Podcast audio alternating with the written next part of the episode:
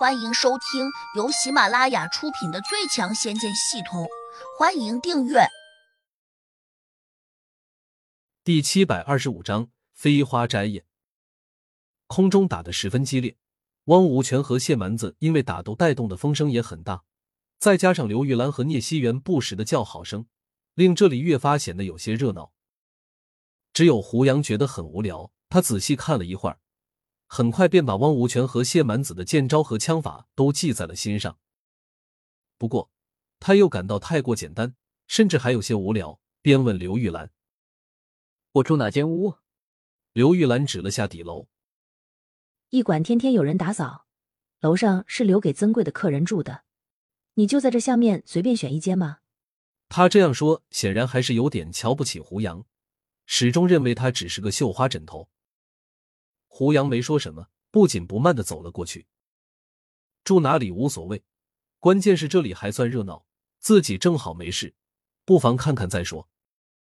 望着胡杨的背影，刘玉兰竟又摇头说：“哎，果然是个不学无术的家伙。这么好的机会，他居然不肯虚心学习。他功力那么差，根本就看不懂，自然就不想学。这有什么不正常的？”听到两女这样说。胡杨伸手取出一把剑，刷刷刷地舞了几下，跟着又换了把长枪，随手刺了几下。刘玉兰和聂熙元一看，顿时就愣住了，因为胡杨刚才那几剑胡那几枪十分眼熟，好像在哪里见过。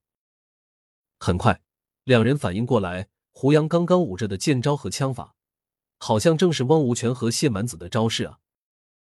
这小子怎么会他们的剑招和枪法呢？刘玉兰有些吃惊，聂熙元愣道：“可能是刚刚才学的吧。”刘玉兰摇头：“不可能，他的等级这么差，就算能够看清楚两位前辈的章法，也绝对不可能学会。那那他是怎么学会的？”聂熙元困惑的问：“不知道，也许是巧合吧。”刘玉兰当然不认为是巧合，可除了这样解释。还有什么理由？就在这时，远处飞来了一个道姑打扮的中年女子，她飞得十分轻灵，但速度却不慢，几乎在眨眼功夫就从山的那边掠了过来。她远远的喊了一声：“都住手！我飞燕门乃清净之地，经不住你们滋扰。二位若是为了个人恩怨，请下山去打。”月星石叔来了，刘玉兰赶紧垂手。汪无权和谢满子都吼了一声，旋即分开，却又恶狠狠的瞪着对方。月心真人拧了下眉头，冷道：“你们刚才好像是在性命相搏吧？为什么突然就打起来了？”汪无权气呼呼的叫道：“月心真人，你来的正好。谢蛮子这次刚才偷袭我师弟，你可得为我们主持公道。”说这话时。汪无权又指向了满脸是血的赫连连山。月心真人顺着他手指方向看了一眼，皱眉，再看向谢蛮子时就有些不满。谢蛮子急忙辩解说：“月心真人，你别听他的，他师弟受了伤，与我没有任何关系。”汪无权怒道：“这里除了你之外，还有谁有本事伤得了我师弟？”谢蛮子有点语塞。但还是不服气道：“谁知道这附近刚才有没有高人路过？你别只凭着推论就认为是我干的。我谢蛮子不是那样的人。你是什么人？我不知道，但这事儿多半就是你干的。”汪无权急吼吼的叫道：“好了，你们都别争了，这事儿到底是怎么回事？刘玉兰，你来告诉我。”月心真人转头问自己的门人。刘玉兰赶紧把事情的来龙去脉都说了一遍，月心真人越听越困惑，便对汪无权和谢满子说：“我们先上去瞧瞧贺连林山的情况。”说着，他当先飞上了木楼，推开了贺连林山的房门。贺连林山已经往伤口上涂上了一层金疮药，又运功止住了血。不过，月心真人却可以轻易用神识看清楚他受伤的情况，伤的不轻啊。好像是用什么利器刮伤的。他推断下，一边又往四下查看。汪无权说：“对，可能是飞刀之类的法器打的。”顿顿，他又转头冲谢蛮子冷笑了一声，咬牙切齿道：“那件凶器一定还在这屋里面，等我找出来之后，再查看上面的手指印。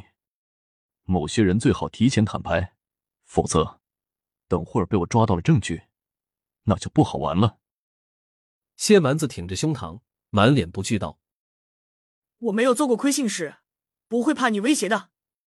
你给我等着！汪无权立刻用神识仔细查看屋里面的情况。很快，他的目光落在了屋顶上方的一处木梁上，那里有一片带血的树叶。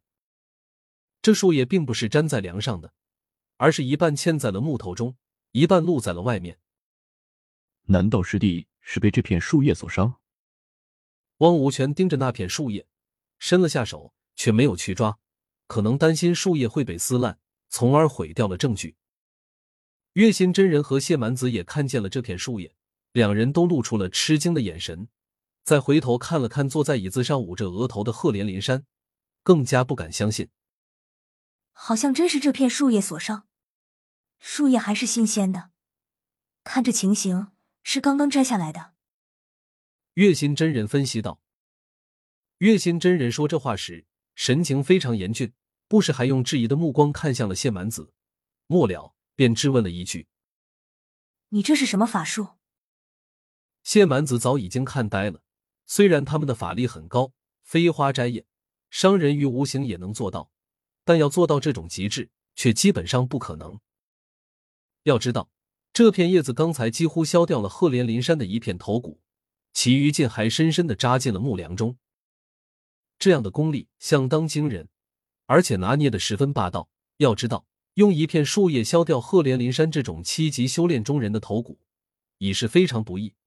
哪知这叶子还能借着余烬扎进木梁，且还没有一丁点破损。本集已播讲完毕，请订阅专辑，下集精彩继续。